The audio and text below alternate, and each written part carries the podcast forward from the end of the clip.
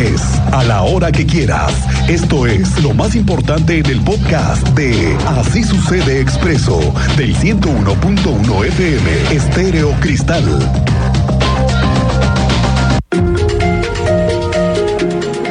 Y hablando del puente, cerca de mil comercios afiliados a la Cámara de Comercio en Querétaro esperan que repunten sus ventas con motivo del Día del Niño, con las que podrían alcanzar una derrama económica de 120 millones de pesos. El presidente del organismo empresarial, Fabián Camacho, recordó que en promedio un padre de familia gastará entre 900 a 1100 pesos por niño en esta fecha en algún regalo, restaurante o servicio. Y es justamente la tecnología el producto que más se consume en la fecha, la cual desplazó al segundo lugar a los juguetes y en tercera posición están las salas de cine.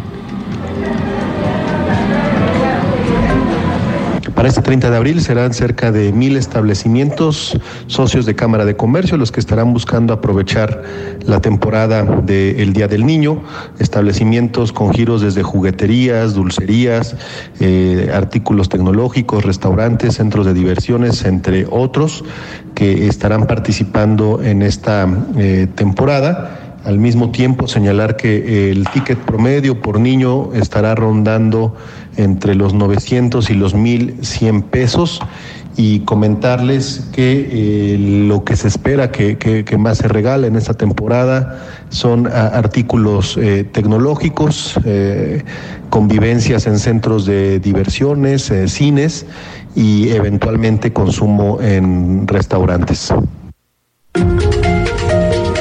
En otro tema, 19 escuelas que se mantuvieron a distancia por disminución de carriles en 5 de febrero deberán regresar a clases presenciales el próximo 2 de mayo, aseguró el coordinador general de la UCEBEC, Raúl Iturralde. Recalcó que estarán abiertos a los acuerdos que establecen padres de familia y directores para el regreso a la escuela. Recordó que de las 49 escuelas que se localizan en esta zona de obras, cuentan con 30 minutos de tolerancia para poder llegar está fuera del centro, que está dedicada a su Si ellos consideran que pueden llegar a la escuela, que, que, con la tolerancia que se está dando de 30 minutos adicionales este, pueden llegar a la escuela, bueno, también hay que darles oportunidad de que lo hagan.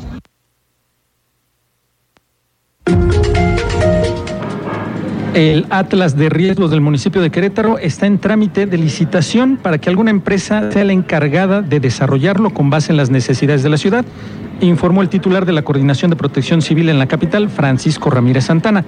Y es que dijo que tendrá que trabajarse una plataforma digital de interacción, tanto pública como interna, que deberá empezar a construirse este año.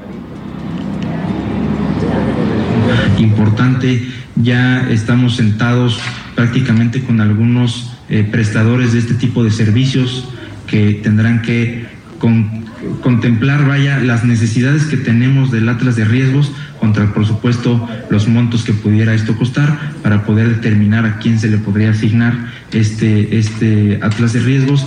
Va caminando bastante bien. Hemos reunido eh, las cuestiones técnicas de las necesidades. Ellos nos han estado presentando la información importante para poder determinar prácticamente en próximas semanas cómo estaría. Una vez que se eh, concluyan el trámite administrativo, prácticamente la presentación, conclusión, sería en un lapso no mayor a dos, tres meses.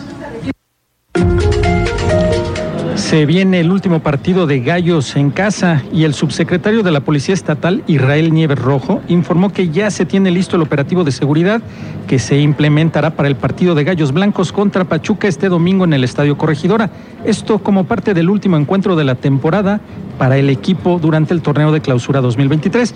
De esta manera reveló que para este encuentro se tiene contemplado un operativo de coordinación entre dicha dependencia, la Secretaría de Seguridad Pública del municipio de Querétaro, Protección Civil y Seguridad Privada. Para este domingo 30 de abril se tendrá el encuentro de Gallos Pachuca a las 17 horas en el Estadio La Corregidora. Se tiene contemplado ya un operativo de seguridad coordinado en el que participan diferentes instancias como lo son Policía Estatal, diferentes corporaciones municipales que se incorporan al operativo, Protección Civil, Seguridad Privada y por parte de la directiva del Club Gallos.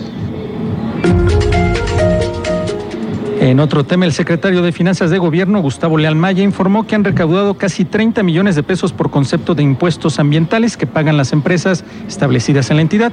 Dijo que al término de esta semana se esperaban pagos por alrededor de 60 millones de pesos, mientras que para el siguiente trimestre, agregó, se estima lograr el resto que tiene proyectado el gobierno recaudar por este concepto casi 30 millones de pesos al corte de la semana pasada. Esperamos esta semana eh, pagos alrededor de 60 millones de pesos. Este, y, creemos que ya este, para la siguiente, el siguiente trimestre lograr el resto y será en un plazo de uno a dos meses cuando se determine la sanción o medidas contra la paletería que fue suspendida frente a la preparatoria norte por parte del municipio de Querétaro, informó el secretario de gobierno en la capital, Arturo Molina Zamora, y es que recordó que la suspensión se derivó por observaciones en las medidas de seguridad por parte de protección civil.